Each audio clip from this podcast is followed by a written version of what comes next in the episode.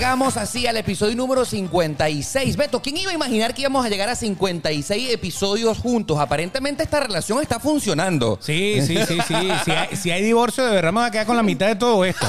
Ya, ya, oficialmente. No, hasta que la muerte nos separe. Exactamente. Porque yo no quiero imaginarme picando la consola, la computadora, Sí, los no, micrófonos. No, no, Y además, la, la mitad de la manzana que yo quiero es la que no está mordida. Entonces, imagínate, es un problema. Bienvenidos al episodio número 56 de Demasiado Transparente, este que es el podcast más sincero de la 2.0. Yo soy Oscar Alejandro y como siempre me acompaña el señor Beto de Caires. Beto, bienvenido. Bueno, muchas gracias. muchas- gracias por invitarme a nuestro podcast. De verdad, no, me encanta estar aquí con ustedes. No, y yo sí quiero darle la bienvenida a todos ustedes quien fielmente nos ven todos los lunes y los jueves a través de nuestro canal de YouTube y también a través de las aplicaciones de podcast. Claro, ahí tenemos eh, pues Spotify, Apple Podcast, Google Podcast, eh, Anchor, FM, cualquiera de esas. Spotify. Es- ya la dije primerita. Ah, no sé. La dije de primerita. Pero bueno, porque es la que particularmente yo uso.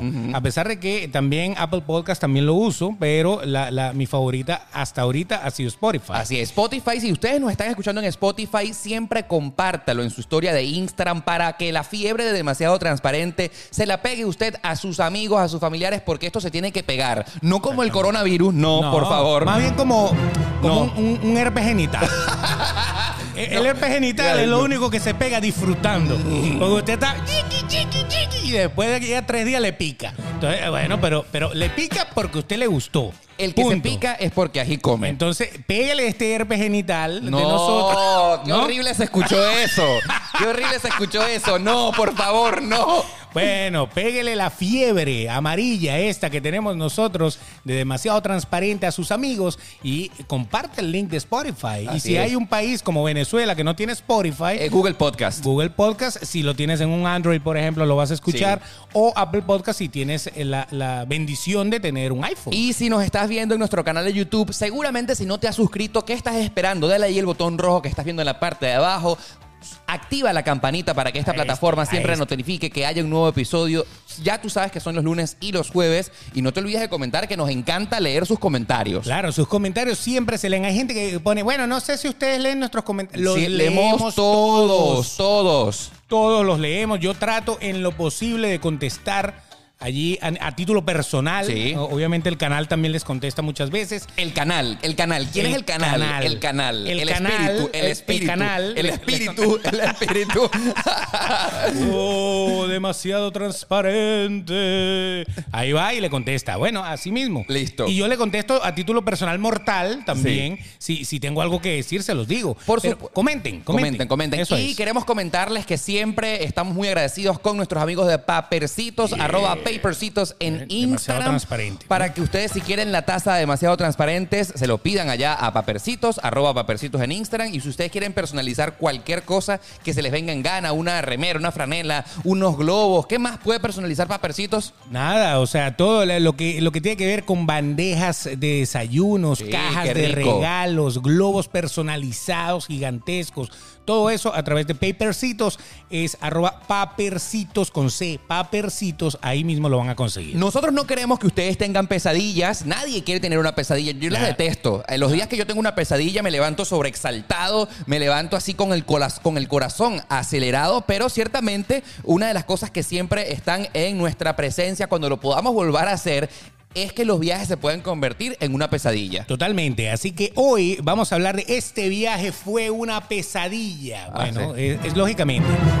Es un viaje Exacto. que a lo mejor para ti fue una pesadilla, a lo mejor el otro viaje para usted fue una pesadilla, porque vamos a hablar justamente de las cosas que pueden tornar en una pesadilla Un algo un tan viaje. divertido como viajar. Un, viaje es un sueño, un viaje es una cosa tan esperada que uno va a cambiar, va a salir de la zona de confort, va a conocer otros lugares y nosotros en este momento vamos a desnudar nuestra alma porque yo sé que tú que nos estás viendo o escuchando también te podrás sentir identificado con todas estas cosas eh, malas que nos han enseñado muchísimo a que no las volvamos a cometer, pero ciertamente la vida es en vivo, la Claro. vida no es grabada así como este podcast que tú puedes retrocederlo, ah, ya va, ya va, voy a volverlo a hacer, no, las cosas pasan ahí en el momento. ¿ah? No, no lo he terminado de escuchar y lo sigo escuchando después. No, No, cuando no, usted está en la vida, está en caliente y tiene que resolver. Así es. Y a veces, cuando uno viaja, pues hay que resolver. La vida se trata de resolver. Exactamente. Si usted resuelve, usted vive. Si usted no resuelve, se muere, papá. No hay nada que hacer. Un dicho pudiera decir, quédate con aquel que mejor resuelva tu vida.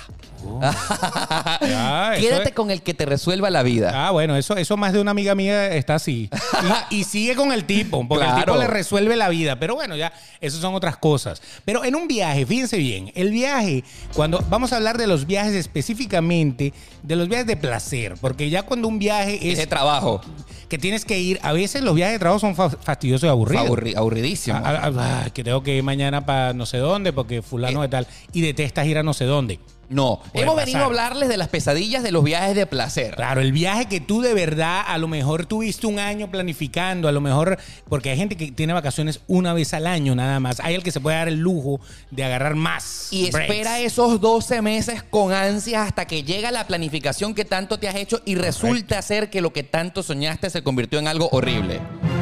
Bueno, Todo empezó mal y terminó mal. a ver, vamos a yo Así quiero mismo. que algo muy común que nos pasa cuando viajamos, sobre todo en avión, es que perdamos el vuelo. Eso pasa eh, en cantidades. Una cosa que puede tornarse en realmente una pesadilla es que, por ejemplo, si tu avión pues despega una o dos horas más tarde, no pasa nada, pero se puede convertir en algo terrible si ese vuelo tiene otra conexión y te hace perder el segundo vuelo que es el que resulta ser que te va a llevar a tu destino final. Porque si tú solamente requieres una sola ruta, que llegues dos horas retrasado no pasa nada. Claro. Pero si ese retraso inicial hace e incurre en el que pierdas el siguiente vuelo, eso sí puede ser terrible. Sí, porque hay dos maneras de perder el avión. O que usted llegó tarde al aeropuerto porque le dijeron llegue tres horas antes, usted llegó media hora antes y, y creía que le iban a meter la maleta y todo eso. No va a pasar. Pero el avión todavía está ahí. No. va a pasar. No. O sea, no.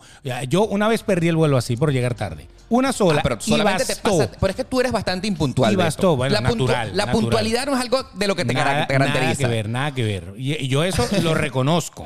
Impuntual hasta la muerte. Pero tú eres un loco porque en un viaje, o sea, tú cómo vas a No. llegar tarde al check-in del vuelo. Pero O sea, no, fue que me agarró una eh, tráfico. O sea, hubo algo, hubo algo en la autopista. Algo sobrevenido. Exacto, algo que yo no, no calculaba, eh, uno calculaba, estaba yo en Panamá, en Ciudad de Panamá Claro. estábamos. Y claro, yo obviamente yo agarré y yo me fui para el aeropuerto con poco tiempo, pero con el tiempo correcto. Y nada, me agarró una cola asquerosa. Y esa cola asquerosa hizo que yo llegara una hora antes de que mi vuelo saliera. Exacto. Pero una hora antes no te chequean cuando el vuelo es internacional. Ahora, ¿la culpa es de quién, Beto? ¿La culpa es de Panamá o es tu culpa? Mi culpa. Es culpa. Ah, Mi Menos culpa. mal que lo aclaras. Porque usted, el- para que eso no le suceda, tiene que salir con mucho tiempo de anticipación. Es preferible. Tres horas. Esperar Tres horas. dos, tres horas en el aeropuerto sentado ahí a que usted llegue en la raya. Porque si usted llega en la raya, posiblemente va a perder el vuelo. Otra de las cosas terribles que pueden ocurrirte cuando tú viajas es que pierdas la maleta. O sea, eso puede ser patético. Horrible, horrible. Bueno, pero fíjate, eh, la forma de perder el vuelo es esa. La segunda es la conexión. Claro. Y en la conexión es donde más se pierde la maleta. Claro, porque no te cambian la maleta de un avión a otro. No, entonces, entonces te dicen, su maleta no llegó, pero va a llegar mañana a las 8 de la mañana. Eso, eso a mí me ha pasado. Te cambian también. los planes por completo. Es que ya no viene vuelo de esa ciudad, sino mañana a, a la- a las 4 de la tarde va a llegar su maleta. Entonces tú dices, ya va. Por eso es que había un amigo mío. que- un amigo tuyo. Un amigo mío, ¿Quién? sí, sí, Jorge, Jorge, se llama Jorge. Jorge siempre me decía, él viajaba mucho. Sí. entonces Jorge siempre me decía, Beto, usted tiene que pensar que la maleta se le va a perder. O sea, como una certeza. Usted, usted piense eso, la maleta se le va a perder. Sí. ¿Y qué hacía Jorge? Bueno, Jorge me decía, en la maleta de mano siempre llévate Lo más importante. dos mudas de ropa, este, tu cepillo de dientes, tus cosas, para que si se te pierde la maleta, porque la maleta se pierde pero después aparece. Claro, llega. Pero por lo menos tú ese día, tú tengas cómo cambiarte de ropa, que tú tengas cómo hacer tus cosas y no tengas que salir a comprarte unos interiores, unas medias, un pantalón y una camisa a, a- a la tienda del, del aeropuerto. Yo, por ejemplo, que por la naturaleza de mi canal de YouTube, que viajo muchísimo, una excelente estrategia para no pasar eh, malos ratos cuando viajes y se te pueda perder la maleta, porque eso hay que tenerlo como una certeza que puede pasar, Correcto. es que en la maleta de mano siempre coloco lo más valioso. Valioso. Dinero, prendas obviamente. y por supuesto mis cámaras que hablo en el canal de YouTube. Los el- documentos. Los, documentos. Siempre están conmigo en la maleta de mano. Eso no se suelta eh, Jamás, en una maleta jamás. que va para abajo del avión, porque Jamás. obviamente si eso se llega a perder, se pierde parte de tu vida. Todo. Lo más valioso que usted tenga en sus manos en la maleta de mano. Básico. En- Entonces, bueno, obviamente con ese consejo, pues eh, si se perdió la maleta temporalmente, Sí. pues tú puedes por lo menos resolver. Esa era la idea, resolver. Y una vez me acuerdo que uno de los viajes que yo hice con él justamente, eh, él, él se, se ensució la ropa. Porque, porque puede Claro, suceder. puede pasar, Y se te cae un café. Tiene su, su cambio de ropa, se metió al baño del aeropuerto, salió, salió con su ropa limpia. hombre No precavido, hombre precavido vale por dos. Entonces ahí le estamos dando una técnica para que ese mal rato de perder la conexión o perder la maleta No se sea tan pueda- terrible. La conexión es terrible porque eh, no siempre hay conexión. La, la conexión te va a llevar a, a cualquier hora. Por ejemplo, si es en Estados Unidos, por lo general, dentro de los Estados Unidos.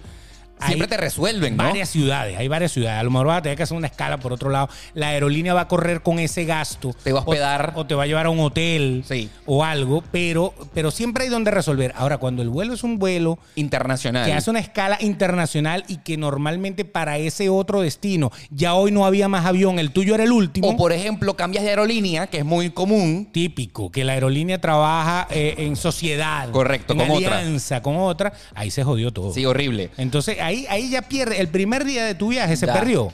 Y el mal, tra- el mal trago, eh, la, la cosa, no llegaste. A lo mejor tenías una reserva ahí. Llegaste que- tarde, estaba la habitación ocupada, todo, todo, todo. Es como una reacción en cadena que si algo falla al principio, todo lo demás se echa a perder. Y, y es como esa mala vibra que se te empieza a contagiar. Horrible. Entonces ahí es donde usted tiene que resetearse.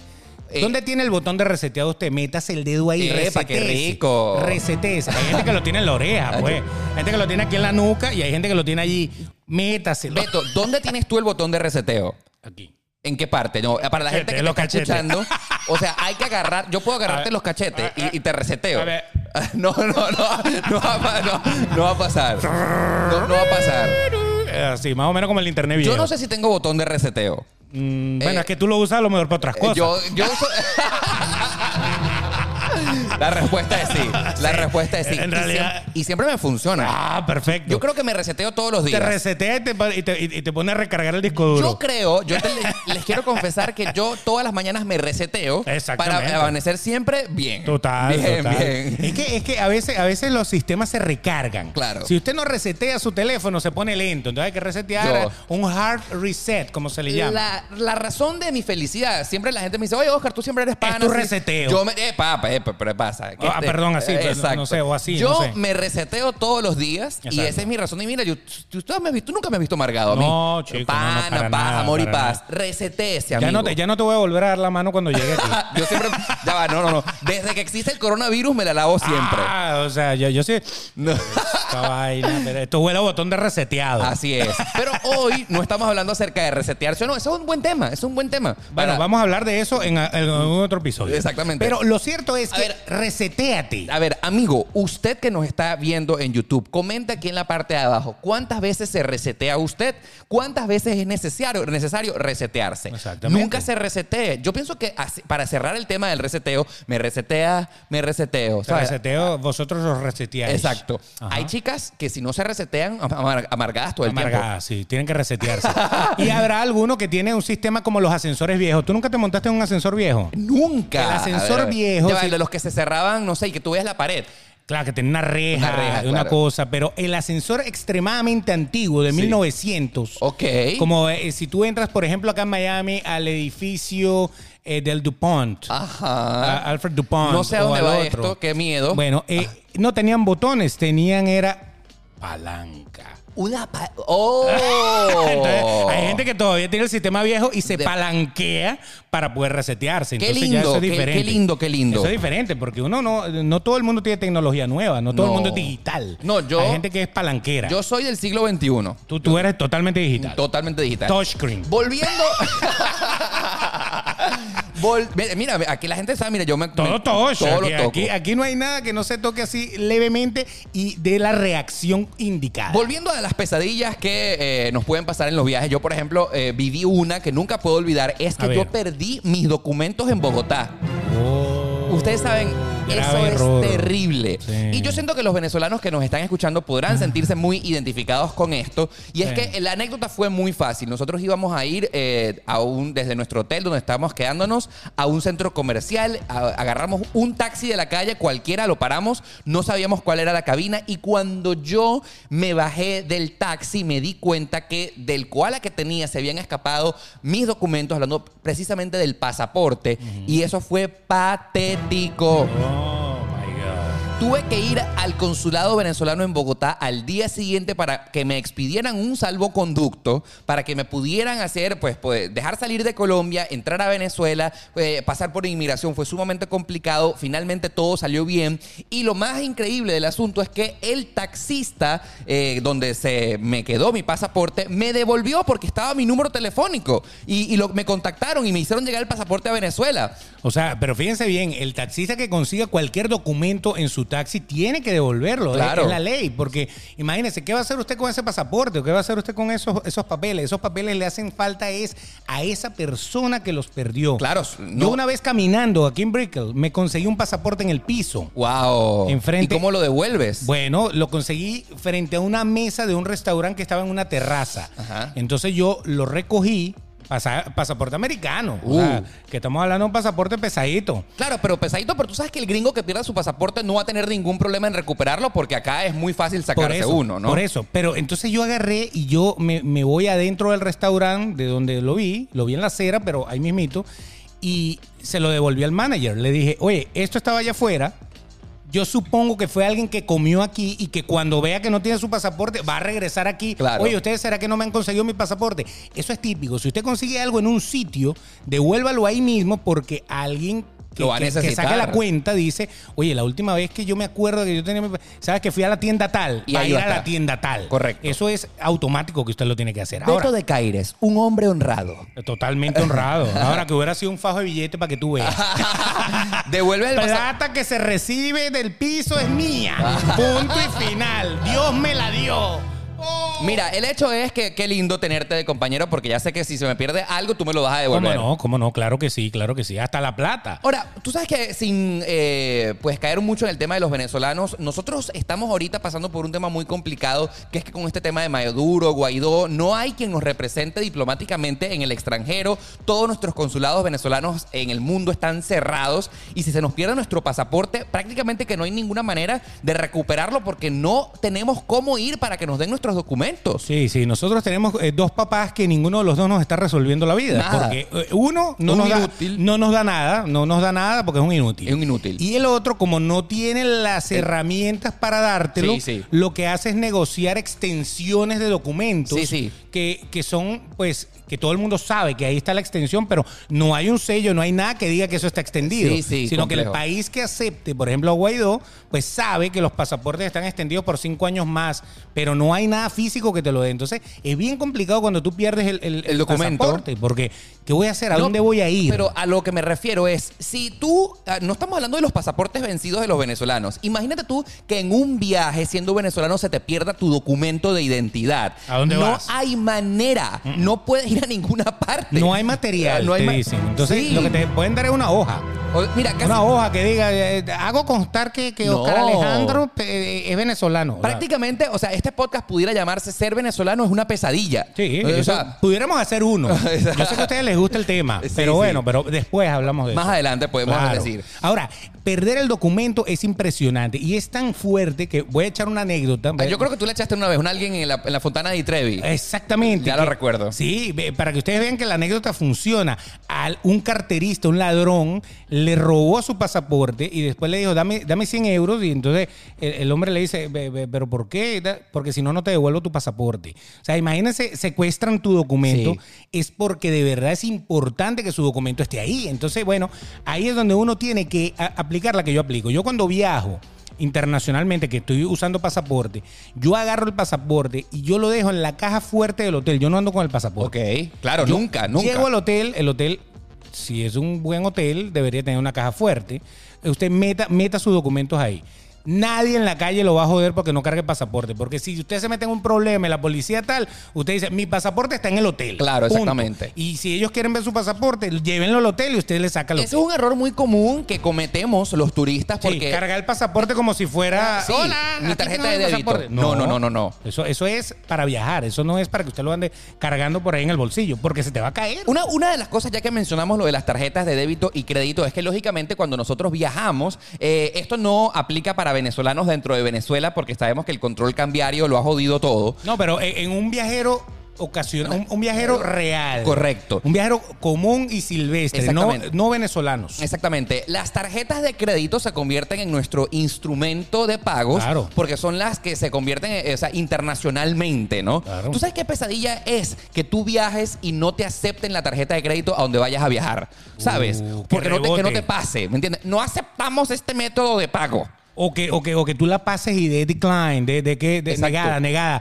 Y tú dices, bueno, pero ¿qué pasa? Te tienes que poner a llamar al banco. Sí. Y, y todo ese peo, eso es terrible. Entonces, sabes, uno una- se siente frustrado. Una de las cosas eh, increíbles que me sucedieron en Cuba, y es que allá, como eso prácticamente es un universo paralelo, saludos a todos los cubanos que nos ven, es que allá dentro de la isla no aceptan ni Visa ni Mastercard, sino lo que ellos eh, utilizan para sus tarjetas de débito es un sistema chino que se llama Union Pay. ¿Tú has escuchado de Union paid Eh, Union Pay Que de chino, pana. Así es. Union Pay es como la competencia de Visa y Mastercard, pero inventada en China y también la aceptan en países como La, la versión comunista. es la versión comunista Ajá, de, exactamente. que utilizan en China, en Rusia. Entonces, tú lo primero que llegas cuando ves a La Habana es, aquí aceptamos Union Pay. Y si tú cargas Visa y Mastercard, pues olvídate, olvídate. O sea, y, y, y, Olvídate. y en vez, y en vez de una paloma que ponen un gavilán, no, una no, cosa, no, no, no. un samuro. No, no, no, es una cosa bien fea, un logo bien feo, es como rojo, verde y, y- azul.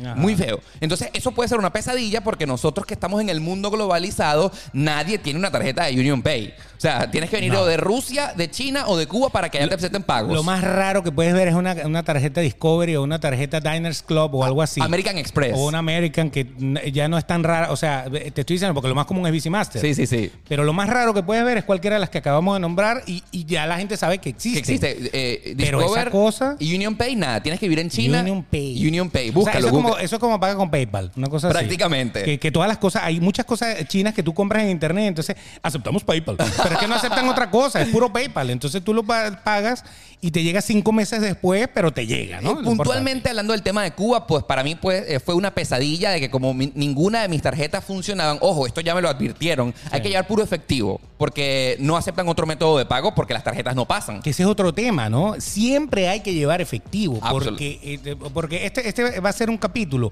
para que usted sepa que si ha pasado ese mal rato, pudo haberlo evitado. Si usted, por ejemplo, está pasando la tarjeta y no pasa, Sí. si usted tiene efectivo, pues obviamente usted va a poder resolver al momento mientras llama al banco y resuelve todo el problema. Ahora, Beto, tú sabes que nos hemos ceñido a hablar puro de viajes por avión, pero ¿dónde me dejas tú viajar por carretera que para mí resulta ser lo más común? O sea, porque viajar para carretera, nosotros que vivimos en Miami, tú cuando viajas para Orlando vas, vas manejando. claro. En Venezuela yo me acuerdo que era demasiado común, por ejemplo, ir a Margarita en carro. Porque había un ferry y todo que te llevaba y todo eso. El viaje en carro es lo más común Sí. que, que uno utiliza realmente. Uy, imagínate tú que vayas viajando en carro, vayas manejando y se te espiche un caucho, se te ponche una llanta. Wow. O sea, eso sí puede ser una pesadilla terrible. Porque hay personas que ni siquiera saben cambiar un caucho. Claro, y hay, y hay países en donde no está, porque acá, por ejemplo, tú llamas Eh, ah, ah, ah, al AAA, ah. al AAA, y te llegan y te cambian el caucho. Claro. eh, si tú no lo sabes hacer. Pero hay países que ni siquiera eso funciona. O sea, los países civilizados sí, pero hay muchos países que no funciona.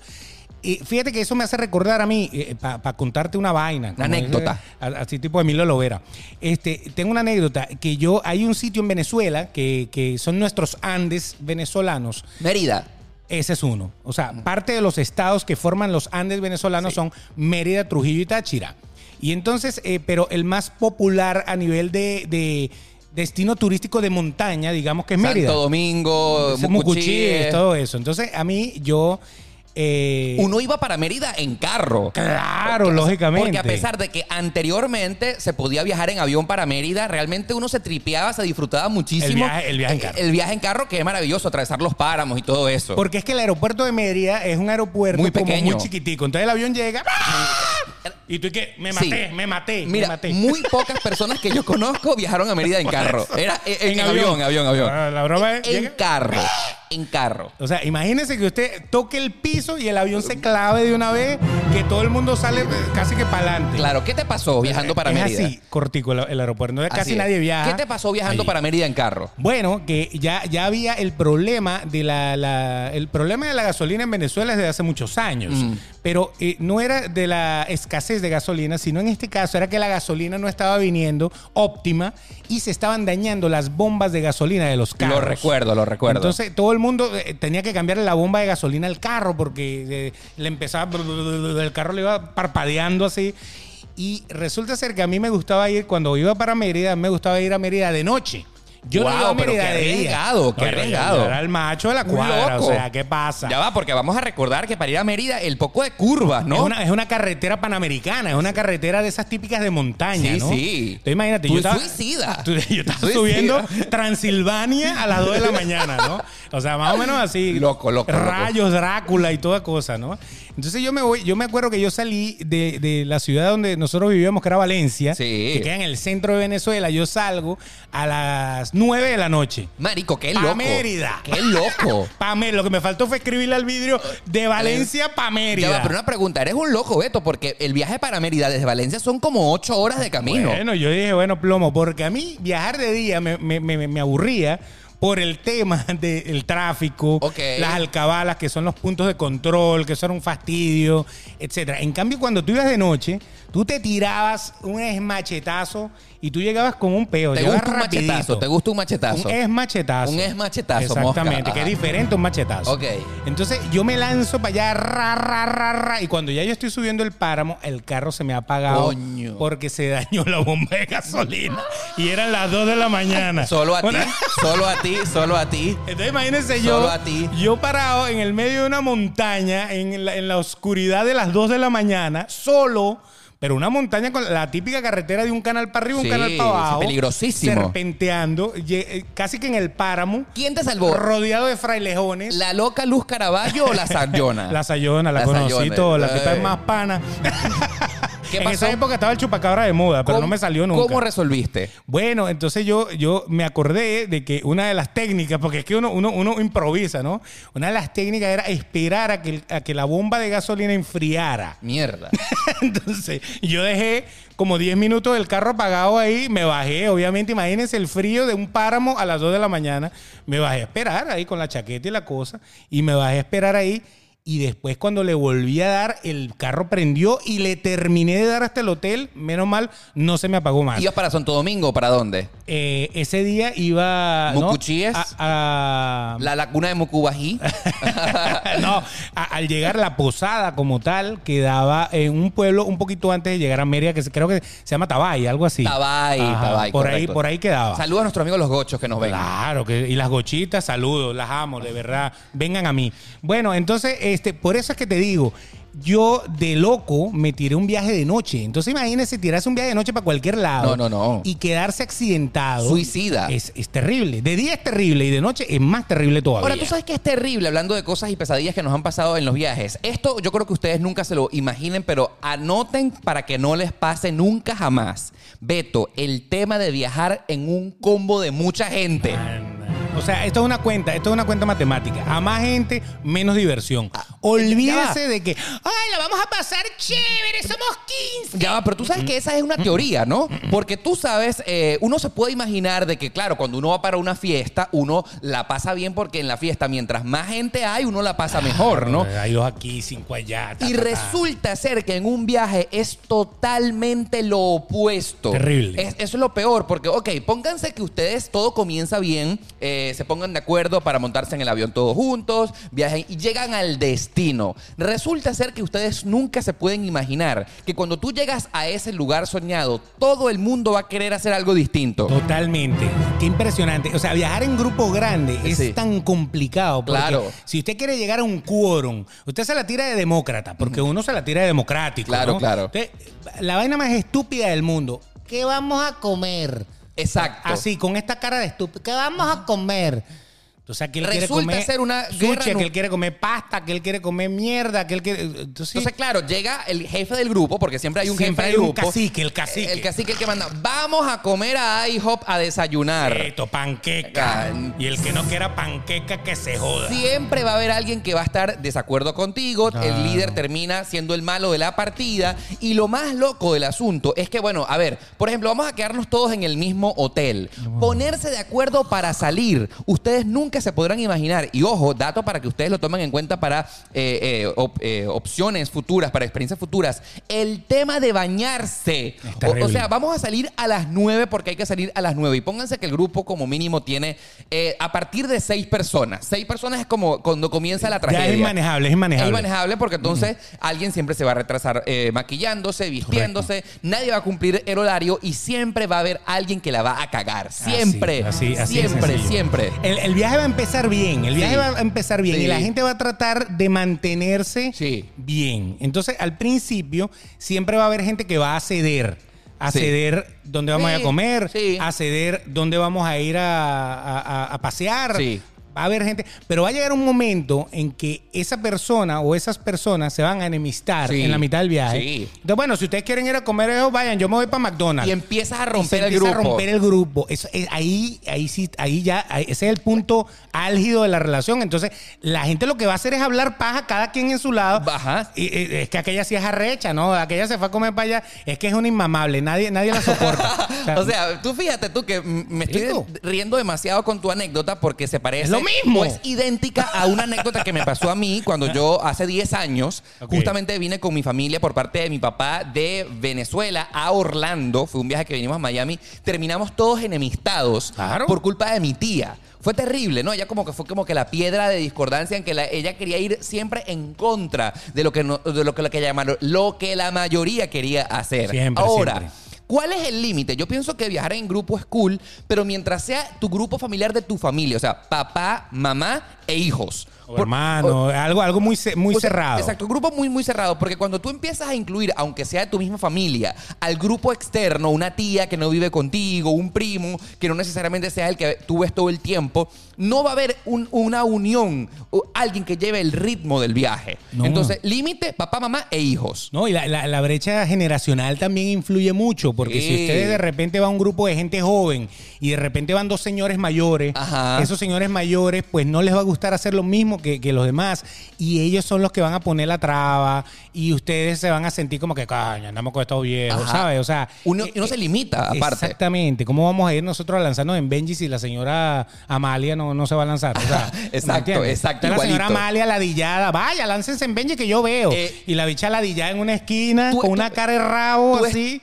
Tú, tú estás leyendo prácticamente lo que me pasó a mí. Entonces va y se lanza el otro en Benji y la señora Amalia así arrecha así. Estoy arrecha. Eh, eh, Bueno, es que ustedes lo que vinieron para acá fue, ustedes vinieron fue a hacer sus cosas, ¿verdad? Así Dale, es. dale, yo, yo, yo me adapto. Sí. yo me adapto, pero, Y la pero nos señora estás arrecha, haciendo la señora arrecha. pasar un mal momento. Así es, O sea, sí. no, ah, es que hay una diferencia. Fíjate una cosa. Yo lo que les recomiendo eh, es que no compartan el mismo ambiente. Te voy a explicar por a qué. ver, no entiendo tu teoría, explícala. a la hora de eh, el hospedaje. Cada familia cerrada, o sea, tú con tu mamá o yo con mi esposa, o la- que tengan su habitación privada. Ok, pero eso es ¿Por lógico. qué? Pero eso es lógico. ¿Por qué? ¿Por qué? Por el baño. El baño es eh, cuando usted mira, cuando nosotros, por ejemplo, ahorita que está tan de moda el Airbnb. El Airbnb, usted, o, o todas esas plataformas eh, de, de alquileres eh, a, a corto tiempo. Bueno, yo solo conozco Airbnb. Hay como cuatro. Ah, ok. Hay como Bueno. cuatro. O sea que ellos no pueden ser únicos. A lo mejor son de ellos todas. Pero, Pero, para bueno. evitarse la ley antimonopolio se inventan tres más, ¿no? Ok. Este, entonces, vamos a agarrar, somos 10 y vamos a alquilar esta casa que dice que es para 10. Claro, pero la casa tiene dos cuartos, eh, dos sofacamas afuera y tiene un baño. Pero entonces. O dos baños. Eso no significa salir todos en grupo, porque para eso no se unen en el plan. No, pero ya va. Pero es que no es lo mismo que tú te, te- nos, que nos vamos a quedar en tal hotel y alquilamos dos, tres habitaciones y cada uno se queda en el mismo hotel, en la misma cosa y nos coordinamos. O sea, ya- oye, a, a tal hora vamos a, a salir a almorzar, a almorzar a mediodía. Entonces ya tú sabes, cada quien en su habitación se va a resolver. Pero es mentira, no van a llegar No, puntualmente. nunca, nunca, nunca. Cada quien lleva su vida. Pero ¿sabes qué es roncha? ¿Qué es roncha? Que tú estés esperando para bañarte y entonces estén tres, cuatro por delante de ti y tú tengas que quedarte así esperando y entonces siempre va a haber el comentario. Bueno, dale, pues, bá- báñense todo, báñense todo. Yo veo, yo veo, yo me baño ahora, tranquilo, yo me baño de último. Esa, esa vaina es una mala vibra que, que es Sí. incómoda. Y, no, y lo peor del caso es Súper que si estos viajes, si ustedes los planifican en familia, cuando regreses a tu hogar, va a quedar pues esa, esa herida. Y no los quieres ver más. Más nunca. O sea, no los llamas en una Y- semana. Y probablemente, o sea, te pelees con un familiar querido que amas realmente. Ah, claro. Entonces, amigos, ustedes que nos están viendo y escuchando, no viajen en un grupo gigante y mucho menos lo hagan con su familia. Es extraño este Sí. consejo que les estoy dando, pero si usted va a eh, viajar a otro destino, solamente hágalo con su grupo familiar cerrado, el, de, el que vive en la misma casa. Claro. Papá, mamá e hijos. O con el Punto. que usted ha vivido alguna vez, porque es que la otra es que la convivencia, no todo el mundo se soporta. A lo mejor yo tengo unos hábitos que tú no los tienes. Claro. Y entonces tu hábito, el primer día chévere, el segundo día chévere, pero ya el tercer día ya, ya, ya estoy que te quiero lanzar algo. Tú sabes que yo, ¿cuál es el límite para que esto eh, no se salga de las manos? Es que, por ejemplo, viaje papá, mamá, hijos eh, en los que viven en la misma casa y tú invites a alguien un Uh. solo invitado. Un solo invitado, Mm. porque ese solo invitado no, no va a poder eh, armar un golpe de Estado. No. No, no va a tener el suficiente apoyo Ese para tiene la pérdida, ese está perdido, ese está perdido. Ese Claro. tiene que adaptarse. Exacto. El problema viene es que imagínense el grupo familiar y tú invitas ya a dos externos. Esos dos externos ya hacen peso y se pueden ir para otro lugar. Pueden armar un plan. Bueno, fulano y mengano, nosotros nos vamos para otra parte. Claro, y claro. rompen el grupo. Y- Pe- pero, pero es que la idea de ir en grupo es no romper el grupo. pero va a pasar. Pero llega un momento en que dice, bueno, pero tranquilo, o sea, tú no te tienes que molestar, o sea, cada quien que coma lo que quiera, Claro, o sea, es si él men- quiere ir a comer es helado, mentira, que come es helado, y mentira. Es mentira. un- es una vaina, porque la destrucción cuando tú te vas a comer helado y el otro se fue a tomar café, Sí, duele. es una vaina rechísima. Duele, Todo el mundo se va a poner a decir, es que aquel es un rompegrupo, es que aquel no se adapta, es que ya de carajito el tipo no se adaptaba. Sí. Entonces, eh, eh, esa esa es una cosa que no va, no la van a pasar bien. Mira, hay algo que me pasó eh, rápidamente. Eh, el, el tema, algo tan estúpido, el baño es un tema Sí, bien complicado, ¿no? Bien complicado. Y Porque la otra generalmente cuando te vas en un hotel hay un solo baño. Uno eso, solo. un Para baño. todo el grupo. Tiene dos cuartos y tal, un baño. Eh, correcto. Entonces, eh, un baño, un baño para bañarse. Pero y dígame cuando es para hacer las necesidades. Generalmente los baños de los hoteles tienen la poseta y el lavamanos afuera de la ducha. Ajá. Y tú puedes disfrutarlos para que el grupo no, no se caiga piña. ¿no? Pero hay algunos que tienen el baño interno. Correcto, O sea, que tú sí. de verdad tienes que trancar la puerta y ahí no se puede bañar nadie ni nada porque es bien desagradable bañarse con alguien cagando al lado. Horrible. O sea, es que ni que, ni que, ni que sea tu pareja. No, no, O sea, no. a mí entran al baño a cagar cuando yo me estoy bañando y yo la boto del baño. Obviamente. Está aquí. O sea, imagínate que uno esté... Ya va, ya va, ya va. Lo has hecho con tu esposa. La- la- Ni entres. Ya yo voy a salir. En serio, en serio, en serio. Sí. Pobre esposa de Beto. Pero es que me estoy. No, No. ya va, ya va. Espera, espera, espera. Ya yo voy a salir. Pobre Qué esposa. desagradable, pana. Pobre esposa tuya, Beto. Pero bueno, pero esa es mi forma de ver la vida. A lo mejor hay gente que disfruta y a lo mejor dice, ay, vamos, papi, vamos a cagar juntos. O sea, no, pero, pero a mí no me parece, ¿no? Pero fíjense, el tema del baño es fuerte cuando uno viaja en grupo. Y el otro tema es algo tan estúpido como el aire acondicionado. Siempre, yo no sé cuál es el problema. Yo creo que es un defecto de fábrica. La gran mayoría de las mujeres tienen una friolencia natural. O sea, todo el tiempo tienen frío. O sea, a cierto nivel, ¿no? La mayoría. No estoy diciendo todas. Porque la mía no. La mía es igual de, ca- de- de- de caliente que yo. Ahora, una pre ¡Upa, qué rico! Ahora, pero fíjate tú, eso Pero- es contradictorio lo que estás diciendo, porque pareciera, según mi punto de vista, tú eres más experto en mujeres que yo, Claro. pero las chicas, eh, mm, según lo que yo creo, están más acostumbradas a pasar frío porque, por ejemplo, usan falda y el hecho ya simplemente de utilizar la falda te pasa el aire por debajo y eso es frío. O sea, que Bueno. tú me digas que las mujeres Lo no que les- pasa es que eso está con- a una temperatura tan, tan cálida que no se siente. Uno, el hombre...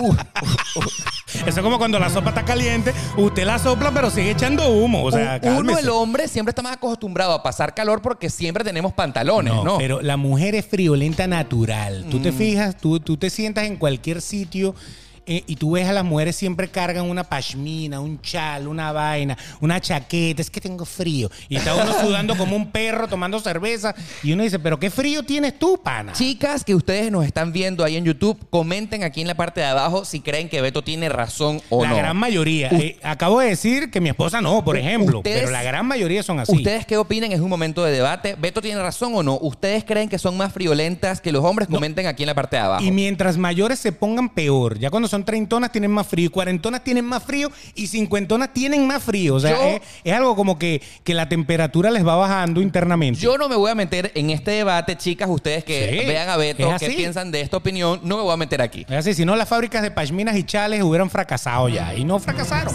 Están ahí. Pero entonces... O sea, siento que estoy en un momento del programa en el que no sé qué opinar. Pero para que tú veas, te estoy ilustrando. Ah, gracias por ilustrarme, Estoy Beto. ilustrándote, ya tú sabes. El- Bueno, el, cojo ilustrado. que no es lo mismo que el ilustrado te cojo. uh, para qué reír. bueno, entonces... lo- sígueme ilustrando. Exacto. Ok. Entonces, siempre va a pasar que yo soy una persona que si yo estoy en un sitio, a no ser que estemos en una montaña que necesitemos calefacción, Sí, obviamente, sí, sí, sí. Este, yo, yo tengo el aire acondicionado a toda mecha. Cuando yo digo a toda mecha, el aire frío. Full, full. Frío, como dicen por ahí, como culo de foca. Exacto. Así mismo. Un congelador. Sí, señor. Entonces, siempre va a pasar, si tú estás con ocho personas más, siempre va a haber las dos o tres que, bájale al aire. Yo no puedo, de verdad yo no puedo. Ay, es que yo no sé, de verdad yo no puedo. Yo, yo estoy, yo estoy tullida, yo, a mí me pasa algo. O sea, entonces tú, por ser demócrata. Claro, por eh, complacer. Oye, dale, apaga el aire un rato. De ahí a cinco minutos estás tú. Yo no puedo, yo no puedo. Estoy sudando como un perro. Porque uno es quesudo. Entonces, que sudo a, a, a 2000. Entonces ahí es donde tú dices, hasta en el tema de la temperatura del cuarto, cuando el grupo es muy grande, nunca se van a poner de acuerdo. No va a haber unos 73 grados de acuerdo. No, no va a pasar. No va a pasar. Eso no va a pasar. Y eso, eso sin contar de que no hemos hablado de cuando tú vas a visitar cosas. Por ejemplo, A visitar cosas como, por ejemplo, un parque de Disney. eh, fuiste a Orlando. Yo fui a Orlando. ¿A dónde vamos mañana? A Vamos a Magic Kingdom. Exacto. Y viene la otra. Ay, no, Magic Kingdom no, que ladilla. Vámonos a SeaWorld. Pero, o sea, el punto está What? en que eso lo solucionaríamos simplemente cuando uno viaja en un grupo pequeño. Si tú estás en un grupo grande, es donde vienen los problemas. Vamos en la misma onda. Exacto. Todos vinimos a Magic Kingdom. Hay un líder y siempre, si hay alguien que quiere formar un golpe de Estado, el líder va a decidir. Hemos decidido que hoy vamos, no sé, a la fábrica de la risa. Eso. La vaina. Follow the leader, El- leader, leader, y punto, y punto, y punto. Y la gente se va a acoplar porque es tu papá, lo amas y lo quieres, y es así. Así que ya estamos claros que hemos eh, hecho por ustedes esta conclusión. Viajar en grupo grande, que no con personas que no sean de tu grupo familiar, es una pesadilla. Es contraproducente. Exacto. No lo haga. Y si es del grupo familiar, bueno, se mentarán la madre y son amigos. ¿Tú no sabes cuando uno pasa eso? Por ejemplo, cuando uno va en una convención en donde uno se va a encontrar con otras personas, con mucha gente allá, pues te lo vas a encontrar a ellos ahí, pero cada quien anda por su cuenta. Es lo que te estoy diciendo. Claro. Cada quien tiene su cuarto hotel, Claro. cada quien tiene su vida. Sí. Si yo quiero ir a almorzar y a lo mejor me, me gusta tu plan, me voy contigo. Claro. Si no me gusta tu plan, bueno, nos vemos aquí en dos horas y, y me voy yo a hacer mis cosas por mi lado. Eso está bien. Claro, por supuesto, porque todos coincidimos allí, pero no estamos viajando juntos. Ajá. El problema está en cuando tú viajas en un, en un mismo grupo. Correcto, correcto. Y hay, mira, eh, hay una cosa que, que esto, esto- este programa va a durar seis horas. Así que tranquilo. Todas nuestras anécdotas. Lo vamos a picar como en seis pedazos. Con un bonus para que lo escuchen en Patreon. Oh. Se viene. ok, listo. Fíjate esto. Hay, hay una diferencia eh, fuerte de viajar en grupo cuando te toca ir en un grupo muy grande a un destino. Voy a hacer, voy a hacer eh, ej- Ejemplifica porque no lo entiendo. Fíjate, eh, nosotros normalmente, eh, cuando venía Semana Santa, Carnaval, etcétera, etcétera, eh, la gente se agarra ese puente, como le llamamos, y se va para la playa, Sí, por ejemplo. claro. Porque en nuestros países, por lo general, en esa época es verano o, o está bien en la eran cosa. cinco días ahí de vacacioncitas, ¿no? Entonces tú dices, bueno, en estos cinco días, ¿qué vamos a hacer? ¿Vamos a quedarnos en la casa? No, vámonos para la playa. Un resort. Entonces, claro, un resort, pero hay gente que te llega y te dice, no, chico, mi papá tiene una casa en tal playa. Ah, ok. Entonces, quédate allí, te lo ofrezco. Quédate correcto. aquí. Va a ir mi familia, van a ir unos tíos y ahí, hay ahí podemos dormir todo. Y cuando tú llegas, colchonetas en el piso, colchones inflables. O sea, parece una vaina de cuando hay damnificados que no hay donde meterlos. Uh, qué horrible. Entonces tú llegas y te dices, bueno, acomódate por ahí, tú te trajiste tu colchón inflable. O sea, imagínate eso, dormir en un salón con 10 personas que ni siquiera los conoce y que tú tienes que eh, sacarte tus 3 o 4 metros cuadrados para ti y ese es tu cuarto prácticamente. Claro, pero fíjate tú, has dado en el clavo. Oh, No, Ya, pero fíjate tú, terrible. has dado en un punto muy interesante, que estás, eh, quiero abrir el espectro de viaje de pobre, ¿no? Viaje de pobre. El viaje, el, el viaje de pobre. No lo quise decir, porque No. tú sabes que hay gente pobre que también nos oye. No, pero sí, la gente el viaje pobre. de pobre. El viaje de pobre es algo muy in- interesante porque Uy, uno sí. siempre quiere ahorrar Correcto. en lo máximo. A ver, ahora yo te voy a contar otra anécdota bastante interesante. A ver. A ver, lo que pasa es que uno a lo largo de que va eh, pues creciendo y aumentando en edad, uno se va volviendo mal pobre, Beto. Total. Porque cuando eres carajito... Más eres exigente, más eh, exigente. más exigente, ¿no? Sí, claro. O sea, por ejemplo, yo cuando era adolescente, mm, yo me acostaba donde yo quería, me eh, dormía en casa de panas, no importa, uno pasaba roncha. Hacías un hueco en la arena y comías patilla Sí, todo el día, sí, sandía. listo, y no aguantaba, no aguantaba. Mira esta anécdota que nos pasó. Ah. A ver. Eh, en octubre nos lleva a Alex Tienda y a mí la aerolínea KLM para Ámsterdam para cubrir el lanzamiento, perdón, el aniversario de sus 100 Los años, 100 años, como claro. aerolínea. Entonces, ¿qué pasó? Alex y yo y nuestra gente de Media Travelers, ¿qué hicimos? KLM nos pagó cuatro días en uno de los mejores hoteles de Ámsterdam. Nos alojaron en una de las mejores ha- habitaciones. Esto parecía un castillo. Era una cosa increíble. Pero nosotros, Alex y yo, nos pusimos de acuerdo y dice, bueno, Oscar, ya que nos están llevando gratis para Ámsterdam, y KLM nos dio una agenda apretada de cuatro días con ellos, vamos a decirle a KLM que nos retorne a Latinoamérica tres días después y esos tres días después nosotros lo pagamos por nuestra propia cuenta, hablando del hospedaje. Esto era posible, ¿no? Correcto. Bueno, entonces eh, la solución fue quedarnos en un hostal, ¿no? Para ahorrarlo, para ahorrar... Yo después de que lo- vi la película Hostel, yo dije, yo no me lo- quedo en esta vaina nunca. ahorrar lo más posible. Ah, huevo. Ok, entonces yo creo que nunca lo vi venir porque no ha sido la primera vez que yo me quedo en hostales. Yo, por ejemplo, fui para Madrid hace 10 años, me quedé en un hostal que me funcionó en Madrid, fabuloso. Eh, la primera vez que fui a Nueva York en como 2014,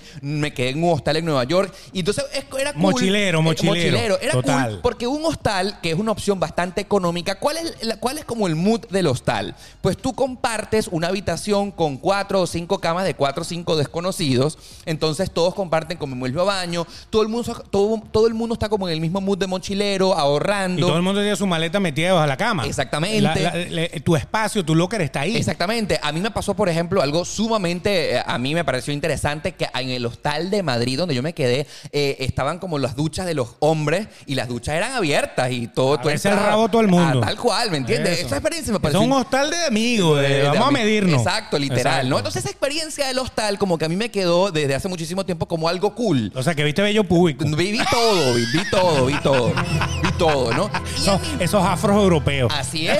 Entonces, ¿qué pasa? Claro, pero eso es una experiencia cool cuando eres adolescente, cuando eres joven, ¿no? correcto. Porque tú estás descubriendo, estás explorando, tienes poco dinero y entonces como que te aguantas todo. Claro, es normal. Resulta ser que de la última vez que yo me quedé en un ¿Qué hostal, fue ahí con Alex Tienda? eh, no, no, no, de la vez, de la última vez que yo compartí en un hostal en Madrid hace como ocho años atrás. Imagínate. Eh, la, la próxima vez que me quedé en un hostal fue justamente en el octubre pasado en Ámsterdam con Alex Tienda y yo, ¿verdad? Correcto. Entonces alquilamos un hostal súper, súper cool en Ámsterdam. Aparte cool económico. Mm. Y me recordó toda aquella época de la adolescencia, de los teenagers, puro carajito en ese hotel, puro mochilero de 20, 20 22 Sí, hay años. gente que no quiere gastar más de lo que tiene, pues. Que- o sea, que no quiere gastar- No me voy a gastar en hospedaje lo que me puedo gastar echando vaina por ahí. Eh, no, y aparte el hostal es súper interesante porque aparte que compartes las habitaciones con desconocidos, entonces también tienes como el compartir de las áreas de juego, de eh, la, la comida, y es como una fraternidad de carajitos, de todos unidos.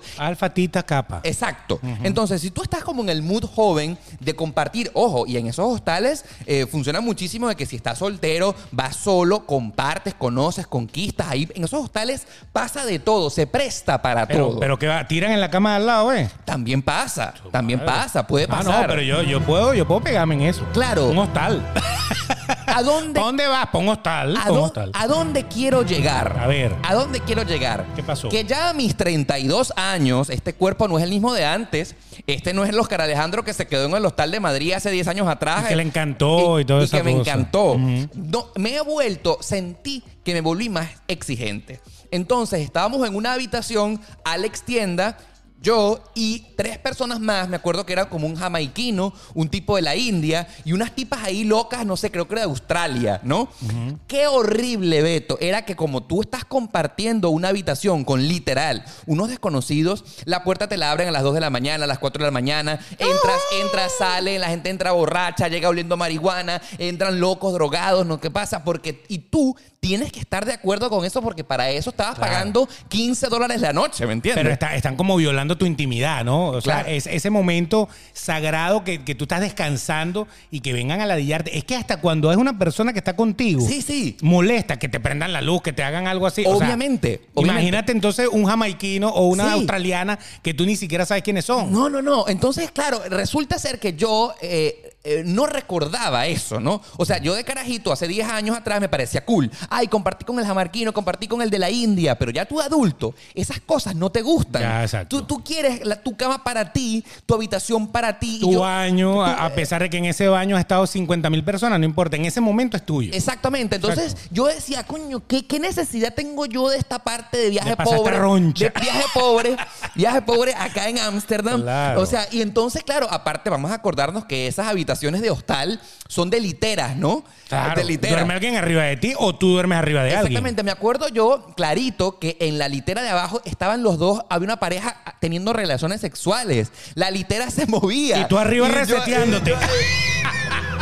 no, pana. No, No, es desagradable. Es desagradable, ya va, por, ya va. por más que, por más que la estén pasando bien, tú dices, Ya va, ya va, ya. Y sin dejar de mencionar que como las habitaciones de hostal son pequeñas, entonces tú guardas tu maleta en un locker. En un locker. Entonces tú tienes que literalmente, si te vas a cambiar, como que sacas la ropa que te, eh, no sé, que vas a Lo que usar te vas a usar, día. exacto. Tienes que cerrar la maleta y volverla a meter en el locker otra vez. No como en un hostal, no como en un hotel que tú tienes la habitación para Deja la ti. maleta abierta ahí. Deja la maleta abierta y tienes tu desastre que vuelves lógicamente a ver cuando te vas. La que vuelves a recoger todo y ahí, ahí sí. siempre se te queda una media debajo de O la cama. sea, yo no sé, yo creo que el tema de ahorrar viajando ciertamente Sí. es una posibilidad para el que no tiene mucho dinero y quiere recorrer el mundo y para muchos no hay otra opción. O sea, ahorras en un hostal, te quedas con otras personas, pero yo creo que a medida que uno se va haciendo más viejo, hay ciertas cosas que se hacen como no negociables. Pero fíjate que hay algo interesante entre las cosas, eh, por eso es que qué bueno que hayas tocado el tema del hospedaje. Esa es otra de las cosas por las cuales tu viaje puede ser una pesadilla. Porque resulta ser que hay muchas vainas que tú ves en internet. Y, y- y parecen ser bellas, parecen estar bien. Y cuando tú llegas es una basura. Sí, sí, el no- hotel que, que alquilaste, la casa que alquilaste, tú, esta mierda. O sea, en, en el, en, el, en el internet se veía. El review, el review, el review. ¡Wow! Y, y- y la gente que ponía su review, que es lo que normalmente uno hace, ver las estrellas, ver qué dice la gente. Bueno, hay gente que a lo mejor no tiene las mismas expectativas que tú, que le pareció chévere, ya yo me quedé, que a lo mejor se quedaban en un hostal. Y ahora que coño, que tengo mi habitación propia y tengo mi vaina, ay coño, qué bueno, buenísimo. Pero a lo mejor tú que estás acostumbrado a quedarte solo, eso que es buenísimo para esa persona no es buenísimo para ti. Entonces, esa, esa vaina también te puede pasar, que el sitio donde tú llegas es una vaina horrible. A mí una vez me pasó que yo llegué a un hotel, yo no sé, yo creo que también lo he contado acá, y, y me encantó. Y el año siguiente volví a ir y el hotel estaba totalmente... eh, eh, no era lo que el review decía. Ey, el hotel era el mismo hotel. Yo había ido un año antes, el hotel estaba perfecto. Y yo repetí porque a mí me, me fue bien en el hotel. Claro. Y el año siguiente. ¿Cuál era? ¿Cuál era? ¿Cuál era? ¿Cuál era? Dilo. Hotel California, Isla de Margarita. Ok, saludos. Playa El Yaque, Eh, anótenlo. Era un desastre. Ey, yo me acosté a dormir, la almohada olía hor- horrible, que eso es una de las cosas terribles de la, de, de- de- de- la cama, tiene que ser una cama cómoda Sí. y tú te tienes que sentir que está limpio. La, la almohada olía horrible y aparte de eso, chiripas, brother. Wow, o sea, cuando yo estoy así acostado con, con la mano así y siento una vaina como que me camina ¡Asco! por el brazo. y yo, ¿qué- ¡Asco! Mierda, ¡Asco! ¿qué vaina es esta? ¡Asco! y prendo la luz, chiripas en el copete de la cama, porque la cama era de madera, obviamente, y entonces por ahí andaba una bicha amarillita caminando por ahí, marroncita. No, no, no, no, no. Pero Yo tú enseguida me fui. Tú como eso puedes controlarlo porque solamente Correcto. lo sabes en el momento que llegas. Correcto. Y vuelvo a repetir, yo en ese hotel un año antes la había pasado muy bien, Sí. pero me imagino que fue una mala experiencia, no fumigaron, la, la- estaba descuidada, ya se estaba descuidando en ese momento. A lo mejor ahora lo rescataron, no lo sé. Tiene muchos años que esto pasó. Esto pasó que hace ocho años. Sí, o sea, sí, te sí, estoy hablando de una cosa muy lejos. A lo mejor el hotel ya lo tumbaron, yo ni sé. Pero, pero lo cierto del asunto es que eso me ha pasado de tratando de buscar alternativas. Dígame en Orlando. En Orlando, usted, eh, yo le voy a dar un tip. Esto es un tip. Tip de viaje de Beto. Si usted va a ir a un hotel Orlando, y usted tiene que fijarse cuando vea las fotos de la habitación, si es que las ponen. Porque hay hoteles que no ponen las habitaciones, ponen en las áreas, las Verde. áreas comunes y todo eso. Y nunca ponen las habitaciones. Pero si las ponen. Si usted ve que la pared es como color crema y la cortina es vino tinto, no vaya a esa vaina. ¿Por qué? Dígale que lo renoven, porque esa era la, esa era como la remodelación de los años 80. Ajá, ajá. Y ese hotel está así desde los años 80 y le han dado palo y le han dado pela. La última vez que yo me quedé en un Marriott de los de Orlando, que tenía esas características que yo le estoy diciendo. Cortina, vino tinto o marrón oscura. Y las paredes como amarillas o, o- o beige. Cuando usted vea, porque los nuevos no son así, los nuevos son colores pasteles, unas cosas, unas cortinas grises, una broma. Ese está recién remodelado, vaya, vaya bien que va bien. Pero cuando usted vaya al otro, imagínate lo que me pasó, impresionante. Esto de las 1500 veces que he viajado, no es que cada vez que Sí, viajo sí. me pasen vainas malas, pero ha pasado. Y fui al baño y cuando bajé el agua, se ha tapado el inodoro ¡Qué asco! con mi submarino ahí. ¿Ok? Hasta eso. Y se te desbordó la poseta. Casi, Wow, casi, la no, vaina, no, la vaina, no, ese, momento incómodo que uno, no. no, no, no, ya va, ya va, que uno le empieza a dar la tapa a la vaina para que pare, para que pare, para que no siga echando agua. Y entonces yo llamo a la recepción y me dicen, es que a esta hora no hay personal de mantenimiento. ¿Qué hora era? Era las 3 de la mañana, Wow, porque yo había llegado, el, el parque cerraba a las 11, me fui a comer después, llegué como a la 1, y claro, era como las 2 de la mañana. Y entonces no hay personal de mantenimiento. Y yo necesitaba bajar ese animal que estaba ahí. El animal, literal. El, animal era una vaina. Yo había comido perro caliente. ¿va? Tú te No, podrás imaginar no, la consistencia. Del animal. El leño. Entonces, eh, bueno, Asco, qué asco, qué asco, qué asco. hasta una rama tenía así. Bueno, pero el- lo, lo arrecho del asunto es que la tipa me dice eso. Y yo le digo, pero es que yo necesito resolver esto. ¿Sabes lo que me ha dicho la tipa? Bueno, si quieres, yo le doy un chupón y usted lo resuelve. Y lo, así resolviste. Obviamente, yo busqué mi chupón y me puse yo de, de plomero No. a destapar mi vaina.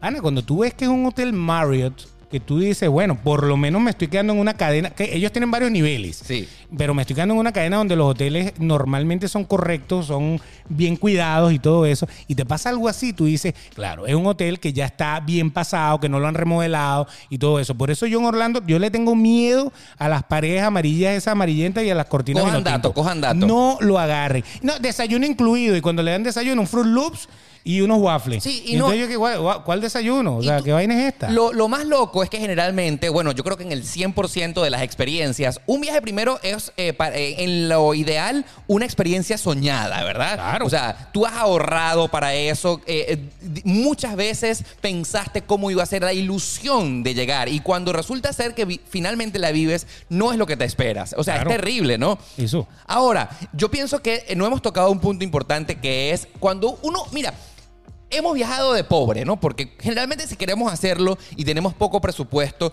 igualito tú viajas y lo experimentas porque vives la experiencia, quieres estar en el lugar. Pero, por ejemplo, las aerolíneas de bajo costo, que generalmente los asientos son terribles y puede ser una pesadilla cuando realmente te enteras que tienes que pagar adicionalmente por la maleta. Que Por el puesto. Si quieres ir juntos, eh, vamos el- nosotros hoy queremos quedar juntos. Exactamente. Ah, usted quiere el puesto, son 19 dólares más cada uno. Exactamente, es una pesadilla. Claro. Y entonces te das cuenta que viajar realmente con poco presupuesto, no sé si vale la pena. Amigos, ustedes que nos están viendo y escuchando, ¿creen que ustedes vale la pena, aunque sea con poco presupuesto, echar ese viaje porque sabes que la experiencia va a ser limitada? No, no, es, es complicado. Eh, O sea, lo que pasa es que tú tienes que saber que estás viajando en una línea de bajo costo, que te vas a quedar en un hotel perrero.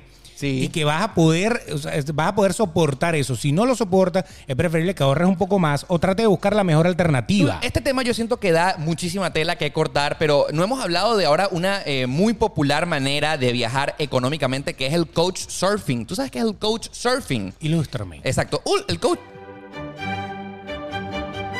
El coach surfing es la opción que viene antes del Airbnb. El coach surfing, como ustedes lo están escuchando en inglés, significa sofá. Sofá. Sí, yo- yo escucho, por eso que yo digo, bueno. Sofá. Entonces tú, si tienes una casa, no ni siquiera alquilas la habitación, alquilas el sofá de tu casa. Mm. Y entonces, si quieres meterte un realito adicional, eh, tú pones... 30 mira, dólares ahí te quedan en el sofá. Menos. 10 dólares te quedan en el 10 sofá. dólares, exactamente. Por- entonces, claro, pa- si tú estás pagando en Couchsurfing, al menos tú tienes el host de la casa que, bueno, te va a brindar la mejor experiencia para que tú te hospedes. Por ejemplo, te da un ladito allí para que tú pongas tu maleta. Obviamente, tienes una, eh, un baño para ti y tú estás claro que te vas a quedar en la sala de la casa de un Y desconocido. vas a usar el baño a la visita. Exactamente. Sin embargo, está la opción que viene antes del coach surfing. Que tú sabes cuál es la Hacer a surfing. no, no. casi, casi. Que aquí sí quiero hablar de la pesadilla de viajar. Cuando ni siquiera tú estás pagando, sino que tú te quedas en casa de un amigo, que esto yo lo he Ah, hecho bueno, millones de veces. Terrible. Pana, mira, ay, ¿será que yo voy para Los Ángeles y me puedo quedar contigo? Claro, sí, vale, quédate aquí en la sala. vente, estamos Exacto. a la orden, a Exacto, la orden. quédate aquí conmigo. Lo acabamos de vivir en el episodio anterior. Bueno, Israr no lo dijo en, en vivo, pero me lo dijo a mí. Cuando vengas para Los Ángeles, quédate, Quédate en mi casa, quédate en mi casa. Eso es mentira, pana, eso es mentira. Porque eso es como el dicho que a los, eh, del pescado, que a los dos días tú hueles mal. Claro, totalmente. Y- Entonces- y, los muertos. Exacto, y los muertos, exactamente. Entonces, claro, cuando tú tienes poco presupuesto, es muy común que tú dices, bueno, voy para allá, me puedo quedar contigo en tu casa. Mira, eso es religioso. Si alguien le va a dar esa posibilidad y usted la va a aceptar, créanme que más de dos días no es soportable en la casa de ningún ajeno. No, ni siquiera, ni siquiera se le ocurra. Y es incómodo porque vas a estar arrimado ahí, vas a estar. A no ser que tu amigo tenga una rolo de casa que tiene habitación de huéspedes y tiene todo, que eso ya no es viajar pobre, ya eso es viajar a, a grandes ligas. Claro. Pero en realidad, esa es una de las opciones más económicas, quedarme en casa del pana. Sí. Pero re- definitivamente llega un momento que molestas. La única manera de hacer esto posible es que tú tengas, eh, si vas a quedarte, por ejemplo, una semana, entonces, o seas muy, muy, muy amigo. Ya va, ya va, ya va. O familiar Exacto, o ya algo. va, Beto, ya va, ya va, ya va, ya va. Es que contando esto. Me estoy acordando de una pesadilla. Ya va, le- les voy a Este con- viaje fue una Ya, a pesadilla. Esto fue una pesadilla. Y, y no hemos hablado de otra cosa que les voy a decir yo después. Oye, dale. pero tendrá que ser para esto el va próximo largo, esto va largo. para el dale, próximo dale, episodio. Háblame de tu pesadilla. Me pasó la última vez que viajé para España ahorita en enero, ¿ok? De, de- recibí el 2020 en Madrid. Me quedo yo en casa de uno de, los, de mis mejores amigos, Eduardo. Saludos a Eduardo, él no escucha este podcast. Menos mal. Quédate en mi casa. Venga, tío. La semana entera conmigo en Madrid. Un apartamento increíble en Goya, en el barrio de Salamanca. Veía el corte inglés increíble. Pero resulta ser que Eduardo era roommate a su vez de otro amigo. Y él me dijo, quédate en el sofá de mi casa. Eh, El coach en el coach surfing, sin pagar nada, no hay ningún Claro, problema. chico. Tú puedes creer, Beto, tú puedes creer, queridos amigos, que a los dos días de yo haber llegado al sofá de la casa de mi pana, entre ellos dos, entre Eduardo y su mejor amigo, se han peleado y han votado a Eduardo de la casa y por consecuencia me han votado a mí del sofá. Claro, tú eras el llavero. Tenía que ir, e- ese, ese es un llavero. Te- tú te vas con Eduardo. Exactamente, me han votado del apartamento. O sea que ahorita había dos que no tenían dónde dormir. Exactamente, tuvimos que llegar a la casa de la hermana de mi amigo Eduardo a quedarnos los dos, tanto Eduardo como yo, en el sofá de la hermana, de la tía, de ese familiar. Ah, bueno. Eso fue una de las experiencias más horribles que recientemente viví y simplemente por el hecho de ahorrar plata. Exactamente. De ahorrar plata. No, no. La próxima vez que yo vaya a Madrid o vaya a otro lugar, yo digo, mira, prefiero ahorrar un poco más, pero a mí nadie me va a botar de un sofá ajeno y no saber dónde llegar. Claro, mi amigo Eduardo todo apenado. Amigo, amigo, no, no, no. Yo te resuelvo, yo te tranquilo, resuelvo. tranquilo, tranquilo. Qué vergüenza, Claro, qué no, es que, vergüenza. yo, yo lo entiendo, yo lo Pero, entiendo. o sea, viajar de pobre definitivamente es una muy mala experiencia, no, ¿no? vale la pena. Entonces, y la otra que iba a decir yo, que ya estamos terminando Sí, el capítulo, sí, pero sí, fíjate, ni hablar de cuando te enfermas en el Oh, viaje. oh, Oh, Eso es oh. terrible. O sea, imagínate que tú estés en Egipto Sí, y te sí, dé sí. una vaina. Sí. Y entonces, como Yo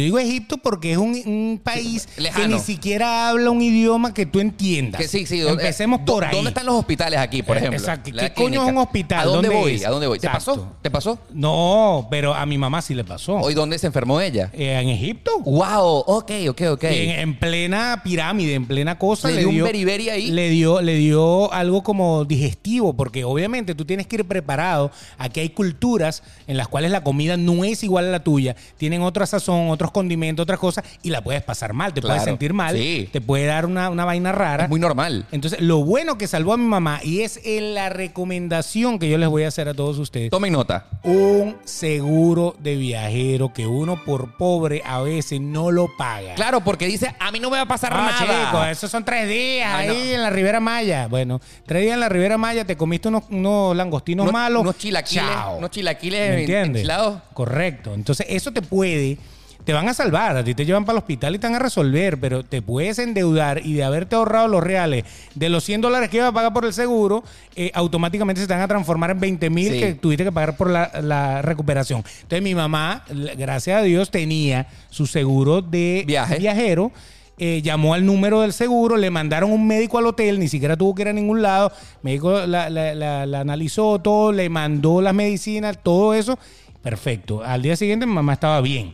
Pero si no lo hubiera hecho, eh, lo que hubiera sido algo que yo me cohibí de comprar, resulta ser que Peor. me hubiera quitado el resto de los reales. Esto entre miles de cosas que te pueden pasar para que tu viaje sea una pesadilla. Así es. Y yo, por supuesto, los invito para que ustedes comenten aquí en la parte de abajo qué cosa de pesadilla les ha pasado en un viaje, porque yo estoy seguro que esto da muchísima tela que cortar. Ahora, ¿qué recomiendas tú, Beto, a toda la gente que nos está viendo y escuchando como conclusión? Siempre demasiado transparente tiene una conclusión.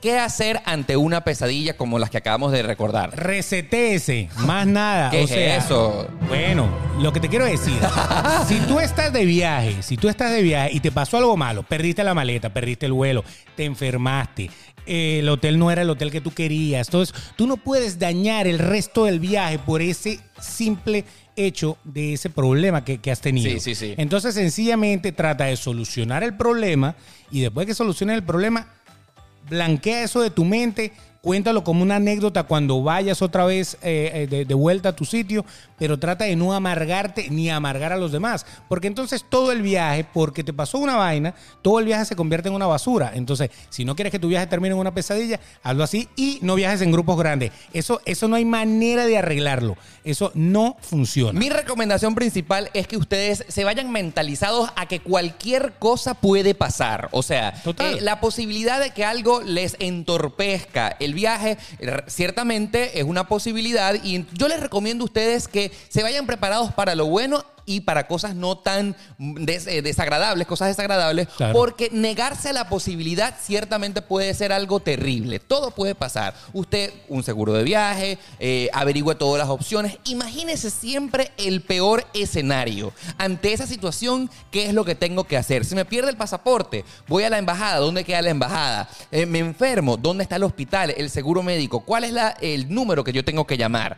Y por supuesto, eh, yo pienso que estar siempre armado, Beto. Números telefónicos, mapas, que usted llegue a un lugar, que usted sepa que, cuáles son las opciones que puede tomar, cuáles son las decisiones que tiene que hacer. Y yo siento que si tú te vas mentalizado a que todo puede pasar, júralo que no te va a pasar nada. No. Que, que- que cuando algo te interrumpa tu viaje, tú digas, ah, ya yo sé cómo resolver. Ya yo sé qué es lo que hay que hacer aquí. Porque fuiste previsivo. Claro. Porque, porque tú tomaste en cuenta que podía pasar algo Claro, malo. claro. Y otra cosa, si vas a ir a un sitio en donde tengas que comprar entradas para accesos a, a- a monumentos o entradas para accesos a, a- a locales y cosas por el estilo, trata de comprarlo siempre en las páginas oficiales de esos sitios. Sí. Porque también, si, si hacemos una segunda parte de esto, vamos a tener que hablar de cuando tú, por ahorrarte unos reales, Vas a los revendedores, ¿no? compras a revendedores y de repente cuando llegas al sitio te dice esto es falso. Así es falso. Entonces Horrible. ahí ese, ese tipo de cosas pasa Sí, muchísimo. hay que prepararse. Hazlo bien, hazlo bien y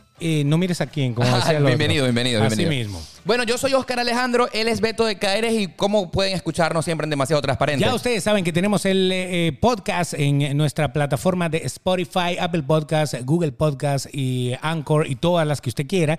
Y también nos pueden ver. Yo sé que mucha gente le encanta vernos. Sí, sí, sí. Pues acá en nuestro canal de YouTube, suscríbase, suscríbase, suscríbase. Dele a la notificación para que cada vez que pongamos un nuevo episodio, a usted le llegue la notificación de que, hey, demasiado transparente ha lanzado algo hoy para ti. Así es. Y por supuesto será hasta el próximo episodio de este que es Demasiado Transparente, el podcast más sincero de la 2.0. Bye bye.